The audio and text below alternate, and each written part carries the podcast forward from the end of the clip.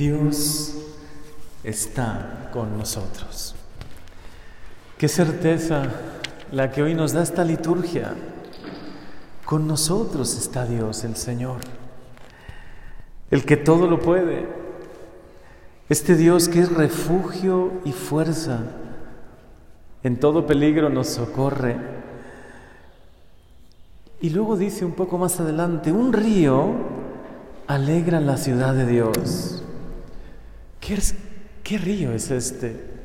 ¿Qué manantial es este del que hoy nos habla este salmo? Pero sobre todo la lectura del profeta Ezequiel.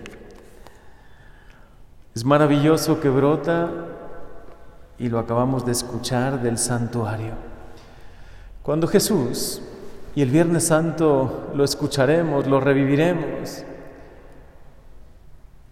dejó que le clavasen en la cruz, que atravesasen su costado, brotó un manantial, un verdadero manantial. Y además, como dice aquí, del costado derecho. Y es una imagen profunda de lo que va a suceder con Jesús. Ese mismo día, a esa misma hora, donde le atravesaban a Jesús el costado, el velo del templo se rasgó. Por lo tanto, no es un templo material, no es un santuario material, es el manantial que, brota del corazón de Jesús. Primero el agua llega a los tobillos, ¿no? Por lo menos llega. Y es como el inicio de la vida espiritual. Cuando apenas estamos comenzando, queremos más de Dios, pero no sabemos cómo nos llega a los tobillos, nos toca la gracia de Dios, ya comienza a sanarnos. Luego cuando por gracia de Dios asistimos a un retiro, permitimos que el Señor toque más plenamente nuestra vida, le abrimos el corazón, nos convertimos de verdad, hacemos una buena confesión, quizá una confesión general, posiblemente vivimos un querigma, un retiro, una experiencia fuerte de Dios. Vemos cómo ese manantial nos llega a las rodillas, pero necesitamos que nos cubra por completo. No tengas miedo a que el manantial de la gracia de Dios te llegue hasta el cuello. No tengas miedo que te sumerja por completo. Lo necesitamos de verdad. Por eso ven Espíritu Santo en esta cuaresma. Ven a nuestros corazones. Ven a nuestras vidas. Vuelve a brotar como un manantial poderoso del costado de Jesús, porque esa fue la primera efusión del Espíritu Santo. Algunos lo relacionan solo con Pentecostés, el cenáculo, el día que narra Hechos de los Apóstoles 2, ¿no? cuando estaban reunidos en ese lugar maravilloso, el cenáculo. Esa fue la segunda efusión grande del Espíritu Santo, pero la primera fue el Viernes Santo. Los que estaban a, los pies de la cruz, contemplando a Jesús crucificado. Incluso los que pasaban por ahí, los que eran simplemente curiosos, que querían saber qué estaba pasando. No era este el Mesías. Hasta a ellos les tocó. Dice la escritura que regresaron golpeándose el pecho y que especialmente él, el centurión y los que estaban a su lado decían, realmente era el Hijo de Dios. Solo una gracia especial de Dios podía cambiar, transformar esos corazones. Solo un manantial, un torrente poderoso de la gracia de Dios podía de verdad lavarles, purificar su vida, renovar totalmente sus corazones. Lo queremos, Señor. Sabemos que estás con nosotros. Sabemos que aunque nos falte todo, tú estás con nosotros. Y tú puedes hacer que nuestra vida tenga frutos espirituales, que nuestra vida tenga sentido, como la de este hombre, este paralítico, pasando ya de, de la lectura del libro de Ezequiel al Evangelio, profundísimo Evangelio otra vez nos habla del agua, de ese manantial de agua que se agitaba Y los que lograban entrar, el primero que lograba entrar sanaba. No es una imagen maravillosa del manantial que brota del costado de Jesús. No es una imagen del bautismo, de la confesión, de los sacramentos, que de verdad nos sana por completo. Pero la soledad de este hombre, el sentirse solo, el no tener a nadie que le ayudase, es también como el grito del mundo de hoy, ¿no? De muchos hombres y mujeres de hoy que dicen, no tengo a nadie que me muestre cómo, que me ayude a entrar a ese manantial de vida. No tengo a nadie.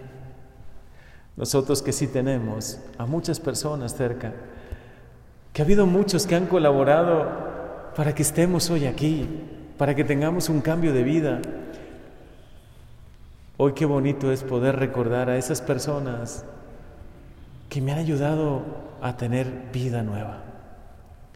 Piensa en sacerdotes que te han predicado retiros hace años. Piensa en a lo mejor familiares, amigos. Piensa en los de tu comunidad, los de quizás cerca de tu casa, que un día te dijeron, de verdad hay un padre con un gran carisma, ven, conócelo, vive lo que lo que quizá con palabras no se logra expresar. ¿no?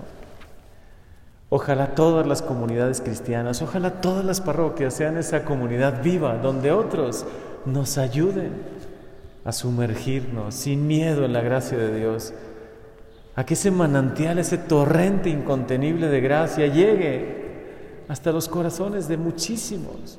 Dicen, dice Ezequiel, y volviendo un poco a esa primera lectura, no me voy a alargar demasiado, pero sí quería yo comentar esto, que por donde pasaba ese torrente de agua, por donde pasaba, todo, todo florecía, todo daba frutos.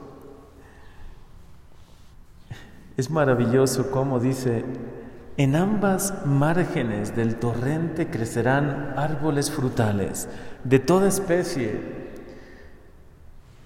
de hojas perennes e inagotables frutos. Darán frutos nuevos cada mes, no solo de vez en cuando en la vida, cada mes, es decir, continuamente, porque lo riegan las aguas que emanan del santuario.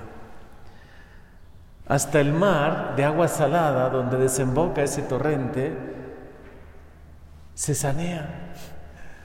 Qué impresionante imagen. El mar de este mundo a veces tan amargo, en ocasiones tan lleno de, de injusticias, tan lleno de sequedad, de aridez. Si lo llega a tocar este manantial, este manantial de gracia, todo lo transforma, todo. Por eso, ¿cómo nosotros podemos pensar que hay casos imposibles para Dios? Ningún caso es imposible para Dios, ninguno familiares, amigos, conocidos que tú pienses que ya se apartaron de Dios, que ya renegaron de su fe, que se pasaron a tu iglesia. Ningún caso es imposible para Dios, ninguno de sus hijos. Él nunca va a dar por perdido. Señor, permítenos en esta cuaresma sumergirnos sin miedo en este torrente, en este manantial de vida, en este manantial de gracia, porque tú estás con nosotros. Esa es la gran diferencia.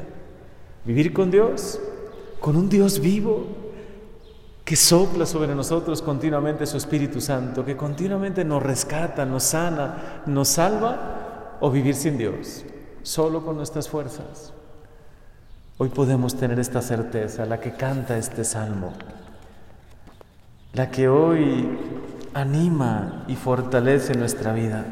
Con nosotros está Dios, el Señor, el Señor de todo, el que puede hacer que todo renazca, que todo vuelva a tener vida.